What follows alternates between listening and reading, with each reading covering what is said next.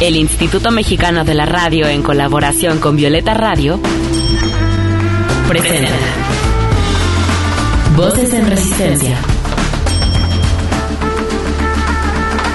con Julia Dixon.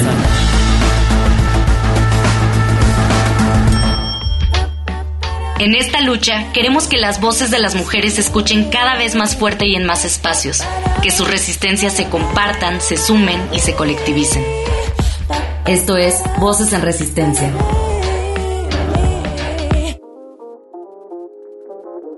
Mis queridísimas radio escuchas, podcast escuchas de Voces en Resistencia, les habla con mucha emoción Julia Didrickson, porque estamos estrenando quinta temporada, porque ya extrañaba estar al aire con este proyecto que amo, del cual he aprendido tanto, y porque sé que Voces en Resistencia va para largo, todavía le queda mucho. Y qué locura que ya cumplimos tres años haciendo este proyecto y me hace sumamente feliz saber que las otras cuatro temporadas les ha ido tan bien y que las mujeres lo escuchan y lo comparten y apoyan este proyecto. Así que muchas gracias a todas ustedes y también gracias por estar aquí en este primer episodio de la quinta temporada de Voces en Resistencia. Y bueno, el tema con el que quiero empezar esta nueva temporada es un tema que ya llevo un ratote trabajando, un tema que me parece importantísimo dentro del movimiento feminista porque nos interpela absolutamente todas las mujeres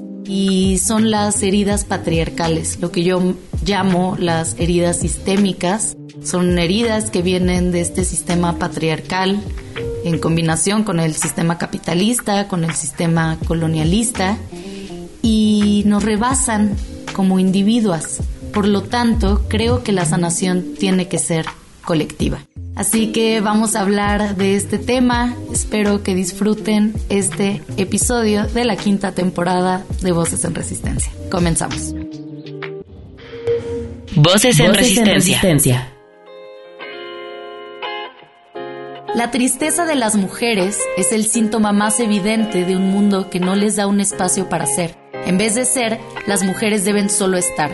Estar para lesotres, para servir, para adornar, para trabajar por menor salario o por nada, para apoyar a su familia, para ser maniquís, objetos sexuales o trofeos de guerra, para satisfacer deseos ajenos sin encontrarse nunca consigo mismas.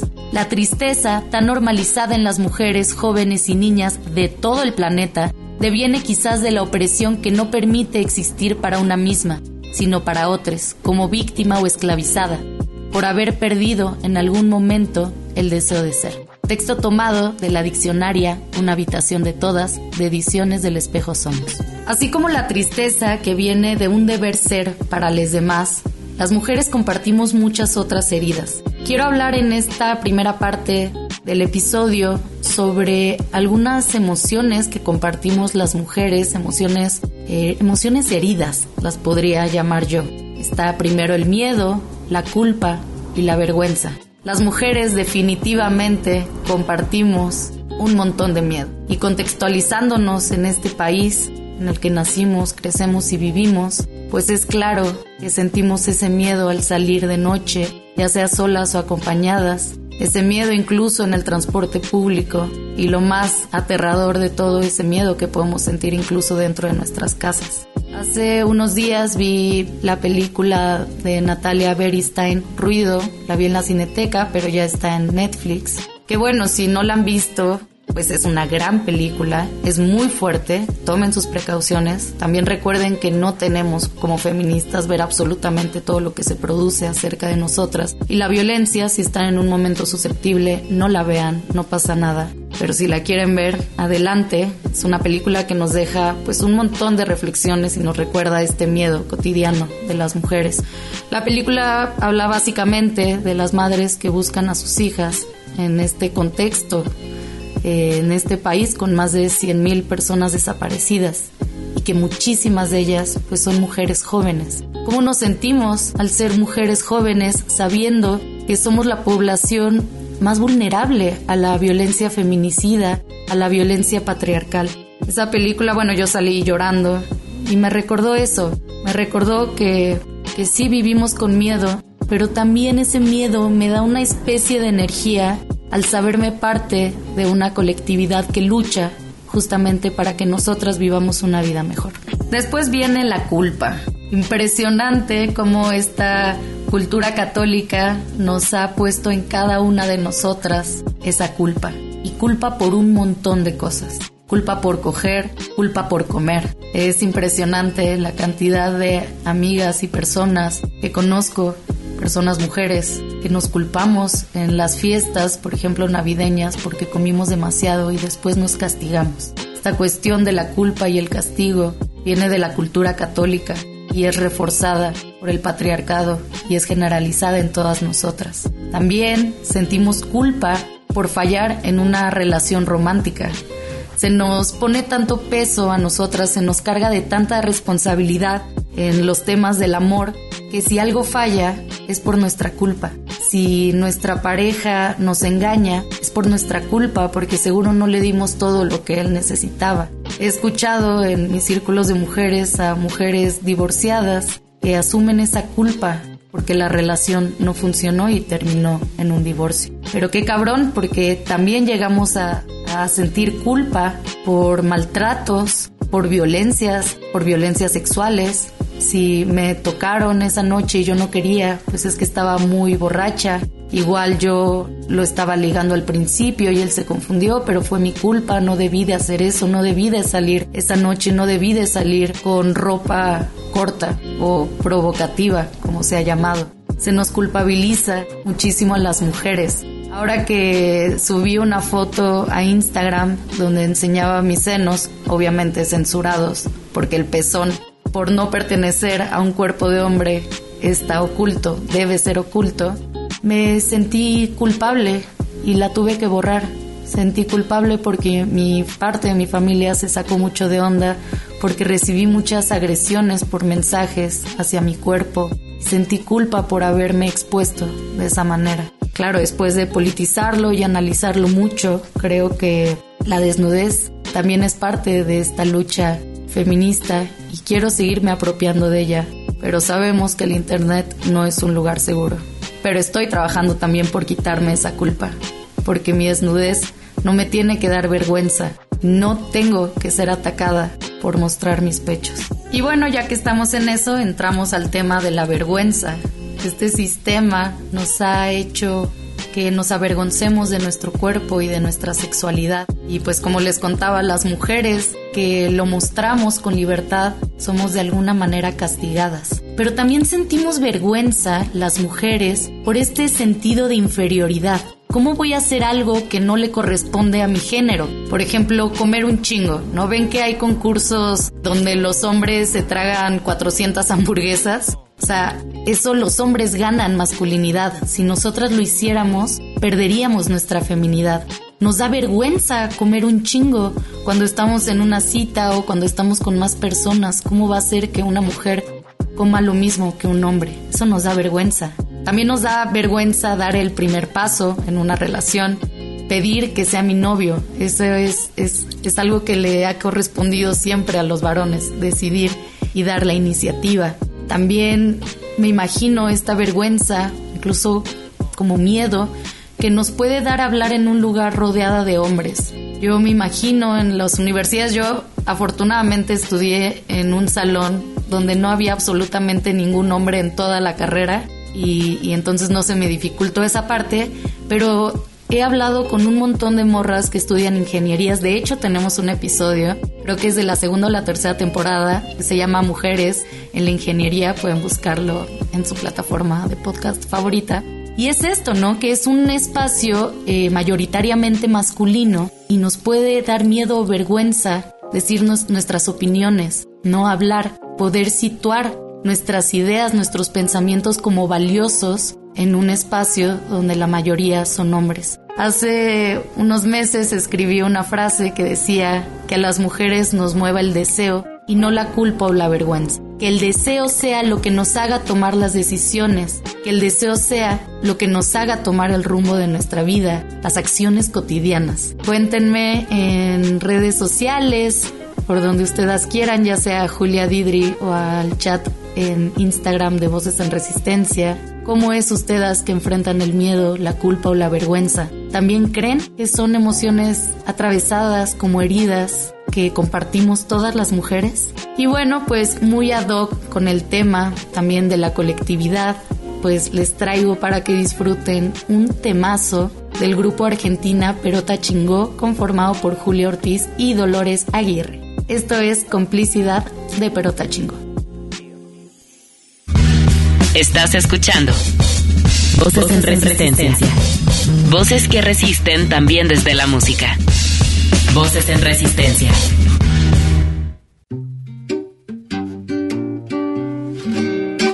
Soy el verbo que da acción a una buena conversación. Y cuando tú me nombras, sientes ganas. Soy la nueva alternativa contra contaminación. Y tú eres la energía que me carga. Soy una arboleda que da sombra a tu casa. Un viento suave que te soba la cara. De todos tus sueños negras soy la manifestación. Tú eres esa libertad soñada soy la serenidad que lleva la meditación.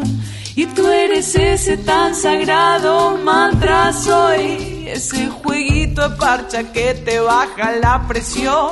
Y siempre que te sube tú me llamas ya y tira la sábana, sal de la cama, vamos a conquistar toda la casa.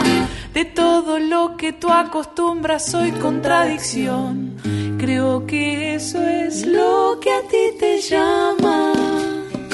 La complicidad es tanta que nuestras vibraciones se complementan.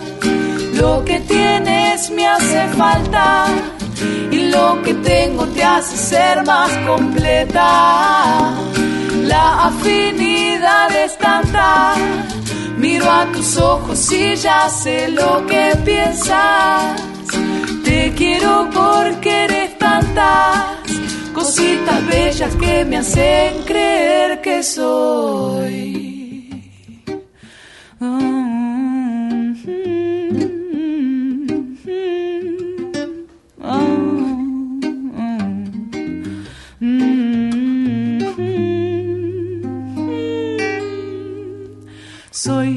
La levadura que te hace crecer el corazón.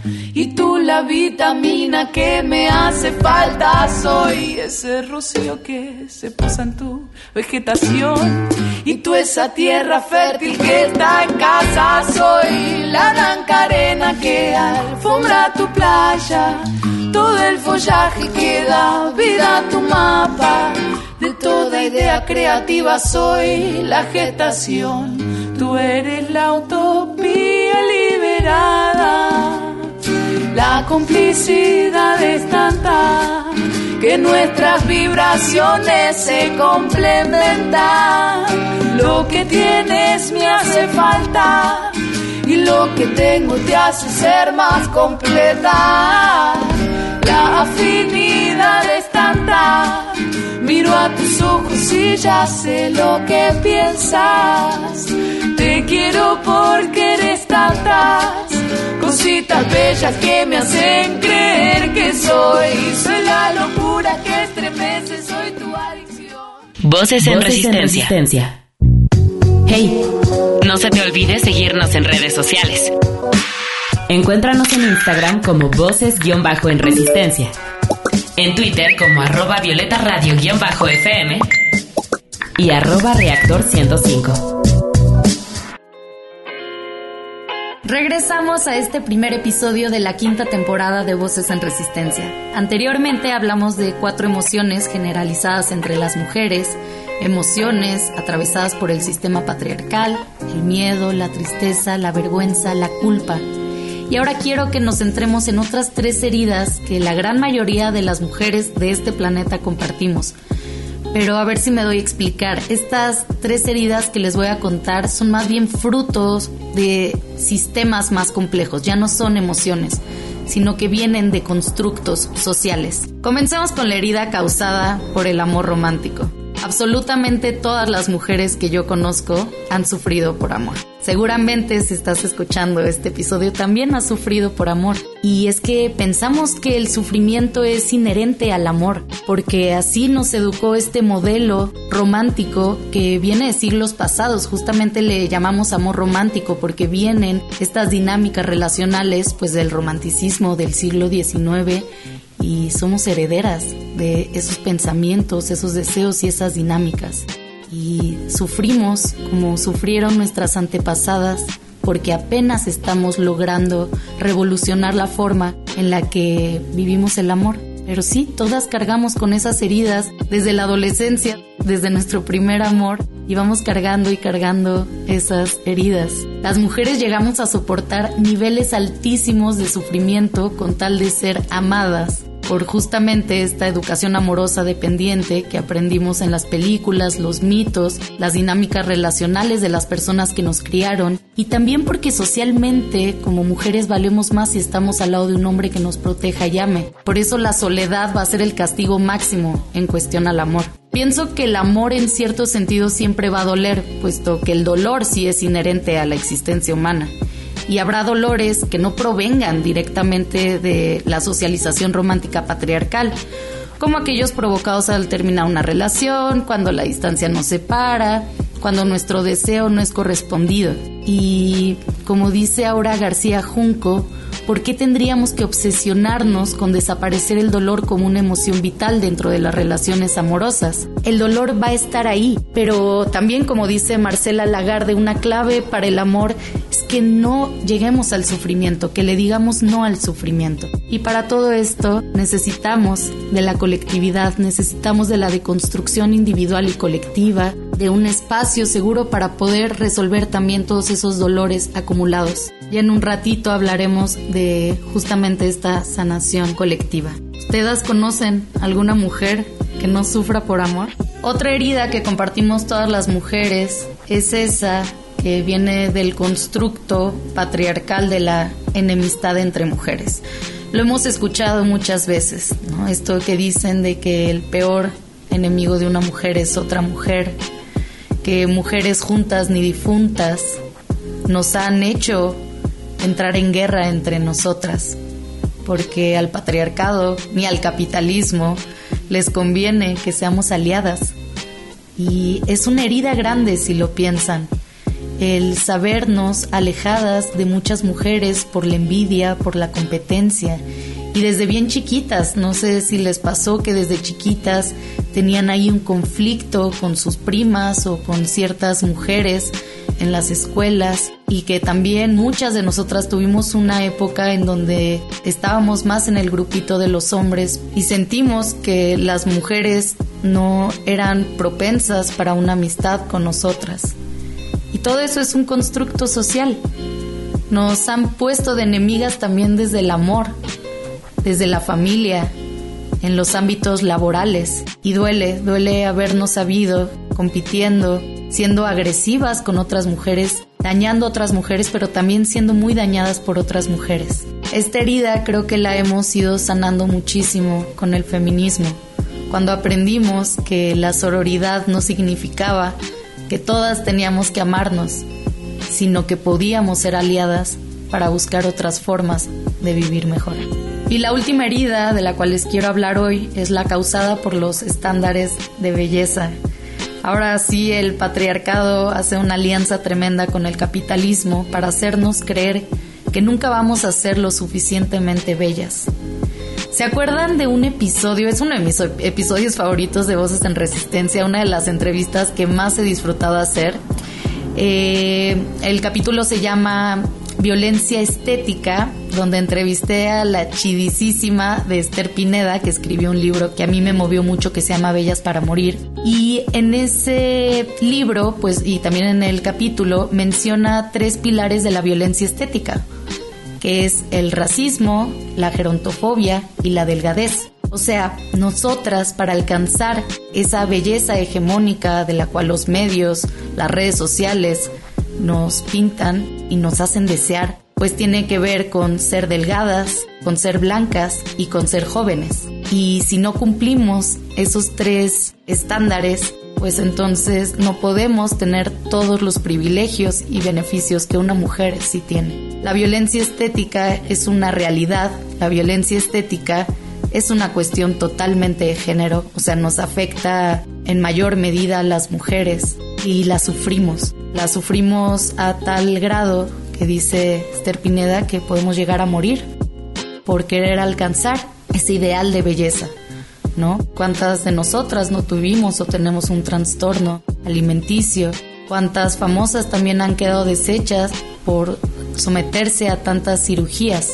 Es una herida colectiva el no sentirnos suficientemente bellas, porque entonces sentimos que no somos merecedoras de lo bueno de la vida o de un gran amor, por ejemplo, porque en las películas a las mujeres que mejor les va son jóvenes blancas y delgadas que queda para las que no cumplimos con esos estándares. A veces sentimos que estos dolores nos sobrepasan y claro, porque vienen de sistemas enormes de opresión. Lo que quiero plantear es que no sintamos que tenemos que sanar estas heridas nosotras solas. Si lo pensáramos así estaríamos perdidas. Como son dolores que vienen de sistemas que sobrepasan la individualidad, o sea, que nos atraviesan a todas, pues sanémoslas en colectivo. ¿Pero cómo? Yo llevo ya desde hace más de dos años haciendo círculos de mujeres porque creo que esa es una de las respuestas para combatir esas heridas patriarcales. Ha sido una experiencia enorme el poder espejearnos en los dolores, los sueños, los deseos, las vivencias de las otras. Y entonces son espacios donde dejamos de sentirnos solas, donde sabemos que la otra también lo ha vivido y que la otra también está luchando por acabar con esos dolores. Y entonces, además de compartir nuestras experiencias, también compartimos los saberes. Yo creo totalmente en la democratización de los saberes feministas. Y esto se hace, pues, atreviéndonos a compartirle a las mujeres que nos rodean, pues todas esas cosas que nos han hecho vivir mejor, todos esos aprendizajes que nos hacen tener una vida mejor y eso pasa muchísimo en los círculos de mujeres. Siempre que termino un círculo, les digo que repliquen los círculos, ¿no? Está el, libro de Jan Shinoda Bolen que se llama El Millonésimo Círculo, que dice que cuando lleguemos al millonésimo círculo, pues nuestra existencia va a cambiar. Y entonces yo pido que las mujeres repliquen estos espacios. Y tal vez no como la forma en la que yo los hago, que adapten nuevas dinámicas a cómo ellas eh, lo piensen mejor o incluso los círculos de reflexión, los círculos de lectura, los círculos donde también se incluye la arteterapia o la creatividad. El chiste es empezar a sabernos más en colectivo. Y claro que desde el feminismo siempre se ha hecho eso. Y de hecho, siempre han existido los círculos de mujeres, siempre han existido mujeres que se sientan para hablar de las cosas íntimas que sabemos que son políticas. Y pues nos toca a nosotras seguirlo haciendo. Y tal vez no solo con las personas más cercanas, sino con mujeres que no conozcamos. Y para eso pues tenemos la increíble herramienta de las redes sociales en donde podemos armar grupos de mujeres, grupos de WhatsApp y quedarnos para vernos o en lo físico o en lo virtual y poder hablar de estas heridas sistémicas, que no solo son las que yo mencioné, que son un montón. Quiero que se tomen también un ratito para reflexionar qué otras heridas sistémicas pueden identificar y yo sería muy feliz si nos los hacen saber, ya saben, a cualquiera de nuestros perfiles, a Voces en Resistencia o al mío, Julia Didri. Y también he estado pensando ya desde hace un rato, ¿qué pasa si sano yo? Porque sabemos que también ya está bastante popularizado el ir a terapia, que cada vez más mujeres recurren a pues herramientas terapéuticas y entonces yo me pregunto, ¿qué pasa si yo me, me baso en sanarme a mí, a mí, a mí, yendo a terapia, no sé, escribiendo sobre mí, como haciendo un trabajo propio, que obviamente es, es muy importante, pues al final sano yo y vivo yo con herramientas y vivo yo pues tratando de vivir lo mejor que puedo. Pero ¿qué pasa si sanamos todas? Entonces cambia nuestra condición de género entonces cambian o se borran incluso estas heridas para las generaciones que vienen. Yo al pensar en colectividad no solo pienso en las mujeres que estamos viviendo ahorita, pienso en las mujeres que van a nacer o incluso pienso en mis sobrinas, que no quiero que tengan esta herida de la culpa por comer, ni tampoco quiero que sufran por amor, ni tampoco quiero que vivan dinámicas pasivo-agresivas con otras mujeres. Si nosotras nos centramos en sanar en lo colectivo estas heridas, las niñas que ahorita son niñas o las niñas que van a nacer no van a tener por qué pasar por eso. Por eso creo y voy a seguir defendiendo que la sanación tiene que ser colectiva. Quiero terminar este episodio con un párrafo del libro Mujeres Juntas de Marta Lamas sobre el compañerismo femenino. El apoyo que las amigas nos otorgamos para la sobrevivencia cotidiana no sirve para cambiar las condiciones sociales de la posición subordinada femenina. Si anhelamos cambios sociales, es necesario potenciar las relaciones entre muchas más compañeras. Y si la ausencia de reglas en los intercambios entre mujeres remite a una solidaridad mal entendida, tal vez habría que establecer reglas más claras que permitan hacer pactos y alianzas para avanzar social y políticamente. No existe una unidad natural de las mujeres, hay que construirla. Voces, en, resistencia. Y bueno, llegamos al final de este primer episodio de la quinta temporada. Espero haberles transmitido esa importancia de la colectividad y también una suerte de esperanza, de alianza y compañerismo con más mujeres. Porque sí, todas compartimos esas heridas y solo si nos unimos todas lograremos esa vida más libre y feliz para nosotras y para las que vienen. Quiero hacerle una mención y un agradecimiento muy especial a las personas que conforman Voces en Resistencia. Decirles que me encanta saber que este proyecto lo hacemos entre varias. Gracias a Lucía Bernal, que esta sería la tercera temporada que produce. Gracias a Diego Velázquez, que lleva también ya un ratote a cargo del diseño gráfico. Y gracias a Yazbek Leal, que es la creadora del contenido de nuestras redes. Y por supuesto, muchas gracias a todas ustedes, a las que ya llevan tiempo escuchando voces y a las que apenas lo están conociendo. Si les gustó este capítulo pueden compartirlo en sus redes sociales, saben que eso nos ayudaría mucho para seguir creciendo. Yo soy Julia Didrickson y las espero la siguiente semana con más y más resistencias. Y porque no se va a caer solo, sigamos resistiendo desde la creatividad, los afectos, la organización política, el pensamiento crítico, la sororidad y el autocuidado. Hasta la próxima. Con la colaboración de Violeta Radio, esta fue una producción de Grupo Imer. Somos Radio Pública.